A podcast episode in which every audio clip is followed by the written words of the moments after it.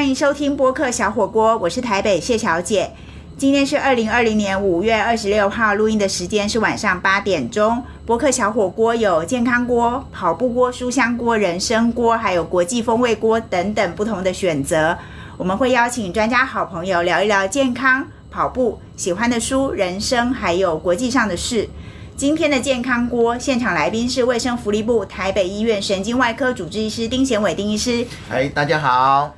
欢迎丁医师。嗯，丁医师上次有跟我们聊到下背痛哈，今天我们要请丁医师来跟我们讲一件我觉得很奇怪的事情。这个事情为什么需要有 SOP 呢？这件事情就叫做怎么看病，生病了就去看病。为什么丁医师觉得这个题目很重要？呃，这个就看讲到我们台湾哈，这个看病的一个环境的问题。举例来说，譬如是像国外啊，包括像美国，呃，如果要看病的话，他通常都会找所谓的家庭医学科的医师。那他不可以，譬如说像我是神经外科医师，一般的病人是不可以直接看神经外科医师的。可是，在台湾的话，就是医院也好，诊所也好，你想要看什么科啊？我们就可以看什么科，包括男生都可以去挂什么妇产科。男生挂妇产科要看什么？呃，有些人是看不孕。哦，对，所以基本上包括这样子的，都是你想挂，我们就必须要接受。好，那所以有一些病人，他其实并不知道神经外科在做什么，他就跑来挂神经外科，甚至有些人以为说神经神经科嘛。啊，是在看神经病，其实不是，那个叫做精神科，所以身心科，对，我们现在叫身心科或者是精神科。那其实台湾的病人有的时候真的会比较辛苦一点，他要自己去选科、选医院，所以你说怎么看病重不重要？那到底要怎么看病？假设啊，我今天早上起来，我突然觉得肚子痛，就一直拉肚子，然后。拉到都不能去上班了，那我就就决定要来看医生。那我是要赶快去看挂急诊，说我可能得了急性肠胃炎还是什么盲肠炎，那我就到医院去了，是这样子吗？这样算是 SOP 里头正确的第一步吗？基本上哈，这个东西就讲到急诊它本身的状态了。急诊我们分成，其实我们有所谓的减伤分类，减伤分类的第一类。第一类就是立即有生命危险，也就是说你完全你不处理，马上就会死亡的，这是第一类。那这一类的话，我们到急诊去，马上就会处理。好，第二类就是说，我们如果说在三十分钟之内不处理的话，会产生危险。好，那这个是属于第二类。那第三类的话，大概就是我们像你刚刚讲的拉肚子。好，那如果我不处理呢？啊，我不处理的话，我可能会越来越糟糕。这一类的疾病是可以到急诊去看的，尤其是急性肠胃炎，不要小看它。它有的时候呢，拉肚子拉到最后会怎么样？会缺水，最后会休克。好，所以像霍乱，我们现在已经几乎没有听过这个东西。台湾应该没有霍乱。台湾很久很久没有霍乱。那世界上还有霍乱吗？还有，对。那当他碰到霍乱的时候，他就是一个。拉拉到不停，拉到最后怎么样？连身上所有的水分都虚脱了。虚脱之后呢，就是休克。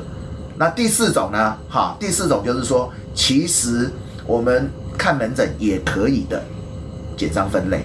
所以一般来讲，急诊的话，哈，好，一般来讲，急诊的话，它有它的规范的，哈，它有它的规范。那至于说看一般看病的话，我们讲的是门诊。如果是门诊，那其实。以刚刚的肠胃炎就并不合适去看门诊，啊，因为他已经有拉到，已经都快不能走了嘛。嗯，那这种状况建议是看急诊。所以有些时候有些病人哈到我的门诊来看，我看了一下状况不不合适，我甚至有的时候会把它转到急诊去。有门诊的病人转到急诊的会对，譬如说有些病人明明走进来的时候已经都不太走路不稳了。走路不稳了，那意识状态虽然清醒，可是他看起来就像中风的病人，这种要赶快到急诊去。所以他以为他只是神经痛吗？有的时候他只是说啊，我就是头晕，手手脚有一点点没力，哦，我是不是太累了？跑来看这种病人有，然后结果被我们发现其实是什么？中风，甚至是脑出血。中风不就是脑出血？哦，中风分成好几种，好，中风分成好几种，这个我们以后有机会再请丁医师讲教大家怎么怎么看看病。对你今天进了门诊之后，啊、进了我们的诊那个门诊的时候啊，其实很多的病人哈、真的不会看病，一进来要不就是太急，要不就是什么太慢，然后有的时候呢，什么叫做太急或太慢？是说讲话还是动作？不是是想法，有些人就是一进来看看门诊就希望怎么样，全身都检查完。那有些人呢，一进来呢，啊、他又就像刚刚讲的，其实明明已经有可能是中风了，他却只是过来看个门诊，所以真的什么样子的病人都有。所以你刚刚是说我们讲的怎么看病？今天主要跟大家说的，除了刚刚急诊简单的讲之外，最主要是要讲门诊到底要怎么看。对那你刚刚讲到说，有的人就是反应太慢，或反不是反应，就是想法上面有的太快，有的太慢。对，但是我们自己并不会意识到啊。那例如说，除了刚刚举例的拉肚子之外，可能到底我要怎么跟医生讲？因为门诊医生因为台湾的健保制度的关系，是那个病人都很多，然后常常早上的诊，我知道医生可能也到一两点、两三点都还在继续看，然后也没有吃午饭。那如果我是那个早上第一百二十九号，他看到下午两点刚好看到我了，那我很感激，都来不及了，我根本不敢占用他的时间。他就说怎么样了，谢小姐？我就会说，我头痛，晕晕的。我还能够跟医生多讲什么，让他了解我到底是什么情况。当然，呃，一般来讲，如果说到一百多号的这种医生，我会建议就不要挂了。其实，呃，台湾的医医学系的学生程度都不错，你没有必要一定要去挂那些有名的医院或者是有名的医生。举例来说，像你刚刚讲的头痛，如果在第一时间，其实基层的诊所有的时候就可以解决我们的问题。所以怎么看病，包括先到基层诊所这件事情，看病这件事情，第一个是先选医院。那什么样子的状况，你需要到大医院去？什么样子的状况，其实普通的诊所就可以处理。当然，这个又有另外一个大的问题，就是说，大部分的病人不太会去分辨，所以有的时候我们还是会建议你，好，你去门诊看的时候，你要懂得怎么去说。那你也不用担心这些门诊呃诊所的医生呢，他们的程度不好，他们一般来讲都是大医院怎么样啊，已经历练过一定程度之后，他才会去自己开对诊所对对，所以你只要请他们看看了之后呢，必要的时候他会马上帮你转诊。那是刚刚丁医师提到说，我们选了医院，就是诊所或是大医院。那必要的时候，相信诊所的医师也都有很好的训练，必要的时候就会转诊。那我们也可以很信任台湾的这个健保制度。但是刚刚有提到一个重点，就是我们要怎么跟医生说，不管是在诊所或是在大医院，在不同的分科里面，到底我们要怎么跟医生说呢？休息一下，马上回来。欢迎回到播客小火锅。今天的健康锅邀请到的是卫生福利部台北医院神经外科主治医师丁贤伟丁医师。他今天跟我们讲的是怎么看病。这听起来很简单，但我们刚刚听了，学问其实很大。是没错到，底要怎么看病呢？我们刚刚从丁医师这边学到了，要先选医院，看是诊所还是医院。但是我到了医院，到底要看哪一科？医院像一个大百货公司，哎，很多科，我要怎么怎么选？没错。其实哈，譬如说像，如果说你一个拉肚子的病人跑到我神经外科，讲白一点，不是不会看，可是呢，绝对有比我更专业的医师来解决你的问题。所以除了先决定你应该要看普通的诊所，还是来到大医院之外，你进到大医院之后呢，你应该要去选择科别。其实那个在为呃那个健健康呃健保署哈，健保署他们的网站上面有一个，你输入了他的这个你自己本身的一些症状之后，他会建议你一些可以看的科别。另外，如果你到了医院之后，你是说有那种 A P P？对类似 A P P，跟一个网站，你可以去使用。那另外一个方法就是，你到了医院之后呢，有所谓的那个服务台，那你可以请教那些服务台的一些志工，那些志工呢都是非常资深的志工，他们对各科比较熟悉，他会给你一些建议。举例来说，头痛该看什么科？对，头痛要看什么科？哎，神经内科、神经外科、家庭医学科，还是内科，还是什么科？一般内科。哎，有的时候看一般内科啊，那个就是加医科。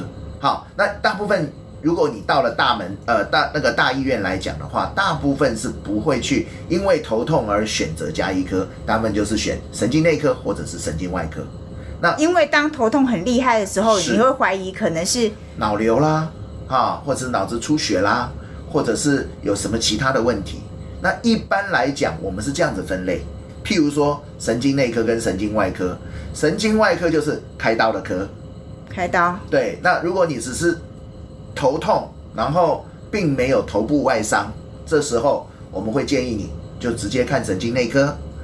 那如果说你曾经有过撞击、头部外伤，那可能就要请神经外科看一下了。啊，包含说像这种所谓的偏头痛，这些神经内科都非常的专门。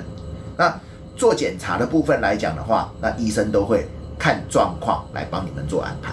那除了头痛之外，可能很多人也常常会肚子痛，或者是痛痛不欲生。那肚子痛要看什么科？基本上哈，我们大部分都会建议先从内科看起，像肠胃科，哈，肚子痛其实坦白说有一点麻烦，有一点麻烦。对，那个很难。但是你如果说真的是肚我说，不是拉肚子的肚子痛，对，如果你是肚子痛，一般来讲先看肠胃科是对的。嗯，哦，那其实哈，光是肚子痛，你看一般外科，甚至有些人是因为心脏的问题，心脏科，哈、心脏会导致肚子痛啊。会有些时候，哈、那所以这些基本上你还是可以从什么肠胃科来看起。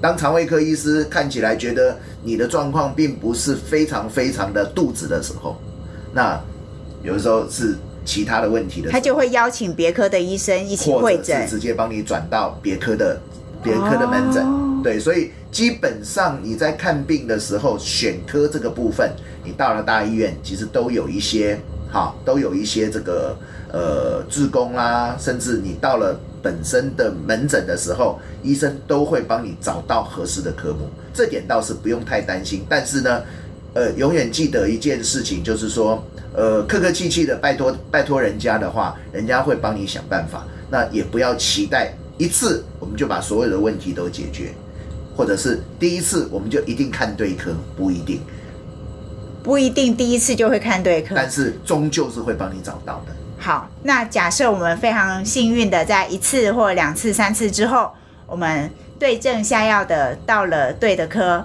那我要怎么跟医生说？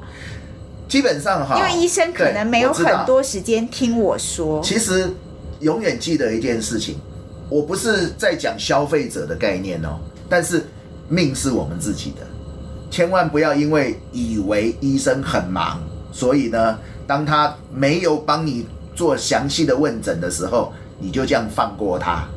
当然也不是说，呃，我交了一点点的这个鉴保费，我就是我就最大，什么都是都是我以我为主，不是这样。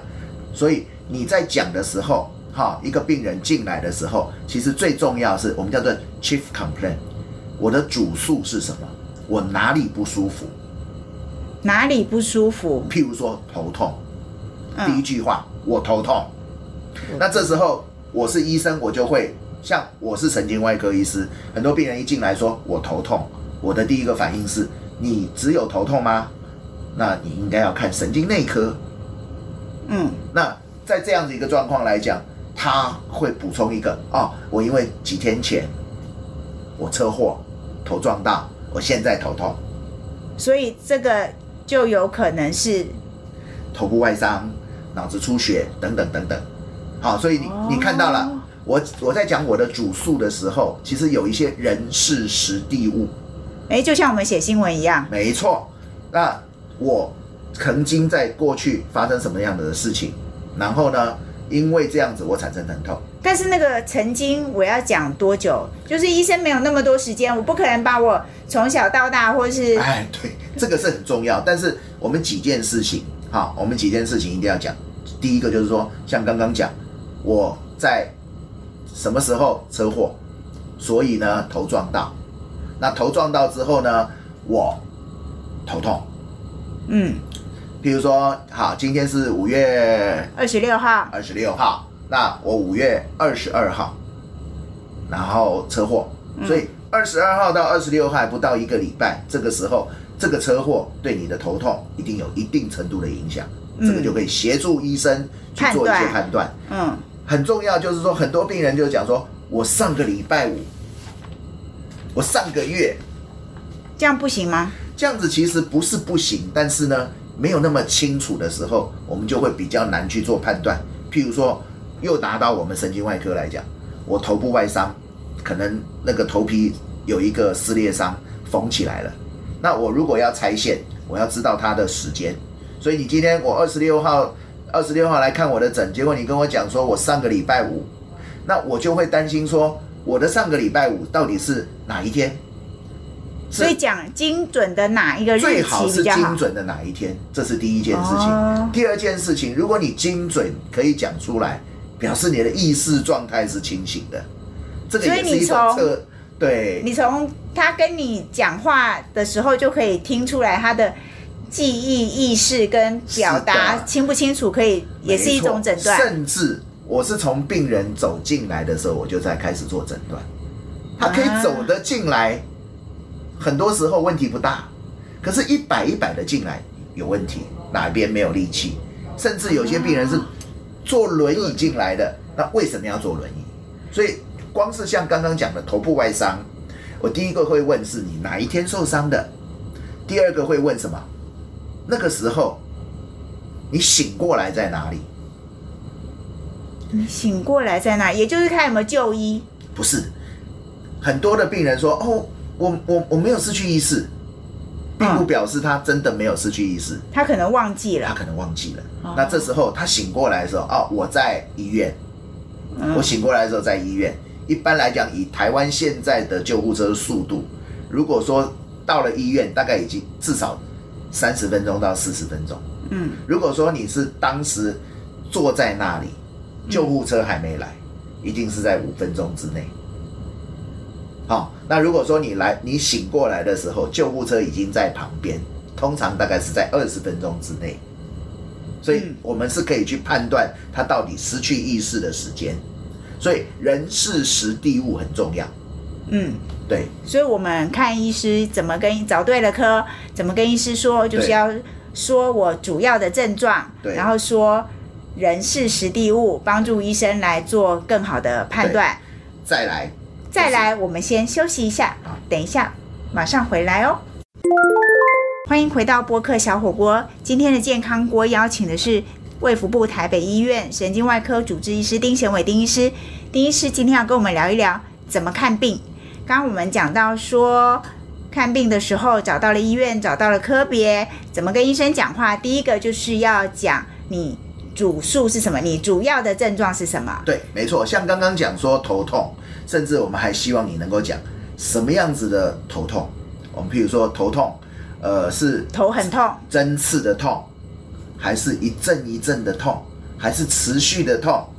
然后如果说疼痛是痛不欲生呢，还是微微的痛？然后最重要的是什么？什么样子的状况你会比较容易痛？譬如说女性来讲，我们常会问你是经期前比较痛呢，还是经期后比较痛？那还有什么样子的状况你会缓解？譬如说我平躺休息一下就会比较好，这个是很重要。所以主诉我们要把这些东西要讲清楚。那除了这个之外呢，还要跟医生讲什么？病史，病史。对，譬如说你有没有高血压，有没有糖尿病？那有了高血压，有没有糖尿病？你吃了什么药？嗯像我们有的时候啊，有些病人就跟你讲说，我们最担心什么？神经外科最担心就是心脏科的药，抗凝血剂。那他很多病人说我没有吃啊，没有吃抗凝血剂，可是呢，他有吃健康食品，譬如说鱼油，譬如说那个纳豆，那些其实都是怎么样通血管的，通血管的状况之下，其实就容易出血。如果说你比较，哦比如说撞到啦或怎么样，当然不不必然啦。可是呢，如果你没有讲清楚，我们有时候就会误判。所以疾病史就包括你的用药史，那那些药也包括保健食品，你平常在吃的。因为药哈，现在我们只要有健保卡，几乎大概都可以看得到你吃了一些什么药。但是保健食品或所谓健康食品不看不到的，但这个也要记得跟医生说。最好是要讲一下。那有些时候并没有关系，多讲没事，就怕少讲了。那要讲要讲这个之外，还要讲什么？还有还有就是我们现在最流行、最有最有名、最流行的旅游史，对新冠病毒，你到底有有没有去中国大陆？有没有去欧美？然后还有接触史，你是不是会接触过？譬如说新冠病毒的病人啊，或者是我们平常什么那个肺结核的病人等等等等，这一些接触史，接触史，还有还有你的工作史，工作室，对，譬如说我们讲说背痛的病人啊，你是做什么工作？开计程车，那长期就是坐在那里背容易痛。那像老师常常站，久站久坐，对不对？哎，老师还很特别，你是小学老师还是大学老师是不一样的。小学老师常小学老师常常常站，但是呢，他常常要写黑板，所以容易肩颈疼痛。啊，大学老师呢，哈、他常常就是怎么样，就是站在那里呢，容易背痛。哦，还有厨师，他的手对，你是家里面的这个妇女的厨师，就是妈妈的厨师，跟大厨是不一样的。妈妈的厨师啊、通常是什么？右手痛。那大厨呢，通常是左手痛。大厨通常是左手痛，你是说我们一般惯用右手的大厨或是妈妈？对，你想想看，因为大厨有的时候，譬如说要炒饭，还要翻炒，他其实是用左手在翻炒。就用他的非惯用手去翻炒。所以这些病史啊，这些工作史啊，还有你的医疗史，还有你的旅游史，还有很多很多的历史都很重要，甚至父母的什么的家族病史、病史对这些东西很重要。所以在门诊的时候，尽量要跟医生对讲，最好是能够。讲清楚。所以如果说你真的没有办法说很好的一个记得说该说些什么，我是建议你可以打个草稿。打草稿，跟医生讲话要像参加演讲比赛一样，先打对草稿。对对对对，第一个我的主诉是什么？我这次来看病的目的是什么？我要跟医生讲说，我头痛，对，然后我的痛的状况，然后我头痛，对像针刺一样的痛。对，然后什么时候开始痛？痛多久？我大概是三天前开始痛，对，然后呢，白天比较痛还是晚上比较痛？白天跟晚上一样痛。一样痛。然后那个有没有什么特别的状况会比较容易痛？比如说看到光哦，你刚刚讲白天跟晚上一样痛，所以看光比较没有什么关系。有些人头痛的时候会怕光，光的刺激会对，那月经啊等等等等，好、这些大概是这样讲。那通常医生会引导你去讲，好、那如果没有，你也可以做好准备。那还要跟医生讲我有没有去哪里旅游、旅游史、家族史、家族史、工作史，好、然后吃过的药、及药药物史，还有刚刚忘了讲药物过敏。哦，药物过敏。对可是你看那个药物史，不就知道他对那些药是没有过敏的吗？原则上，原则上是看了药，那只是那几种药不会过敏，但是通常药物过敏很重要，你一定要跟医生讲，我曾经吃什么药物的过敏，再来食物的过敏。哦，本身有没有过敏症状？对对哪些东西过敏？哪些食物跟药物过敏？要跟医生讲。对对对对哦，这真的很重要。然后还有自己本身，我们甚至有的时候比较在熟悉，就是再多一点点。当然，这个有的时候在门诊比较不会啦，嗯啊。宗教史，宗教史为什么会需要跟医说有些生讲？人是吃素的，嗯，那有些人不输血，你可能不知道有一个教，就是有一个基督教的教派，他是连自己的血都不可以输，他们认为血是不洁净的。嗯，那这个时候，万一我们不小心输了血，其实对他们是一种亵渎。哦。但你刚刚讲到说嗯嗯吃素，吃素跟宗教其实也没有必然关系，是不过需要知道他的饮食的饮食的习惯。为什么会需要知道饮食？知道过不过敏就可以啦。譬如说，好，大部分的这种所谓素食，就是真正严格的素食，有很多时候，譬如说它的蛋白质摄取量其实有的时候会不够，嗯嗯或者是维他命 B 十二摄取量会有所不够。嗯嗯嗯好，所以在这样子一个状况之下，我们有一些东西就可以去做判断，所以哦尽可能的把我的一些历史讲得比较清楚。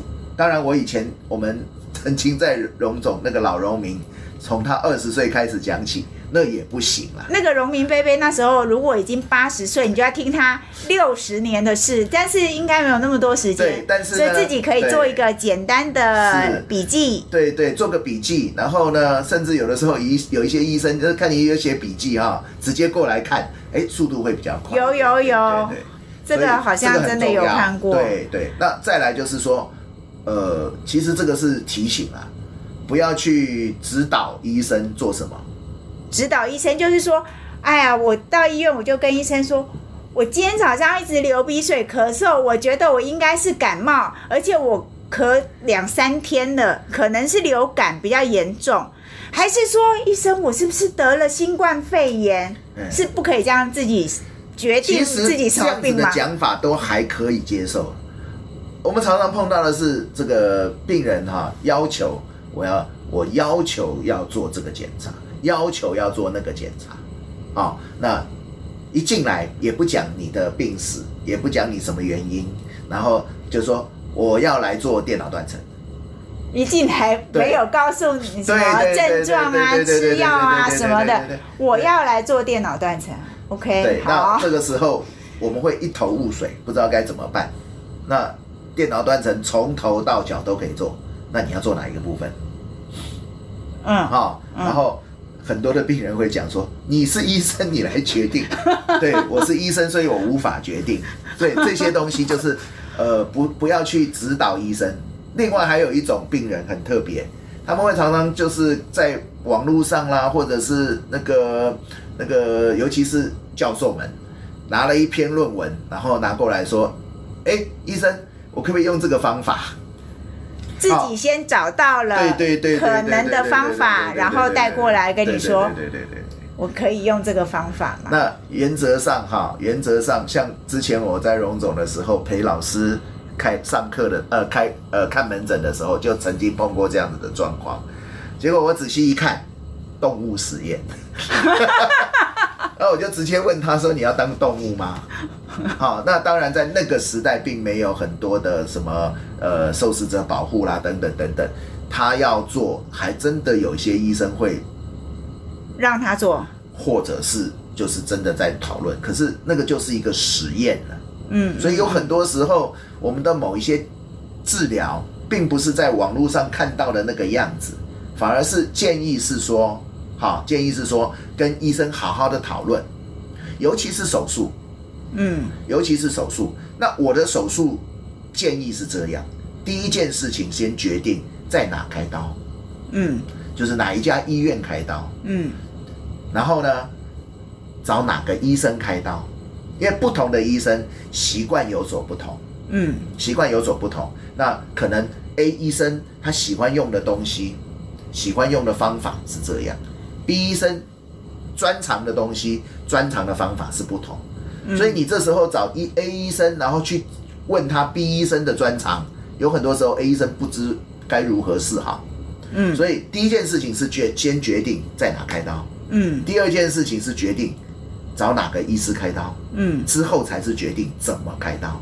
嗯尤其是说什么，呃，现在脊椎手术最流行是什么？微创，但是不是所有的疾病都适合微创？嗯没错要没错给医生花一点时间做一个详细的什么讨论。讨论。所以从看病到是不是要开刀，你的症状你要治疗，的过程都要跟医生充分的讨论，然后自己也要做一点准备。对但是这个准备，不管你是上网查，或是听朋友说，对就是都不要用那个去指导医生。是有有的时候，我们常常在想说，我们很想写一本书，惹火医师的一百种方法，绝对可以。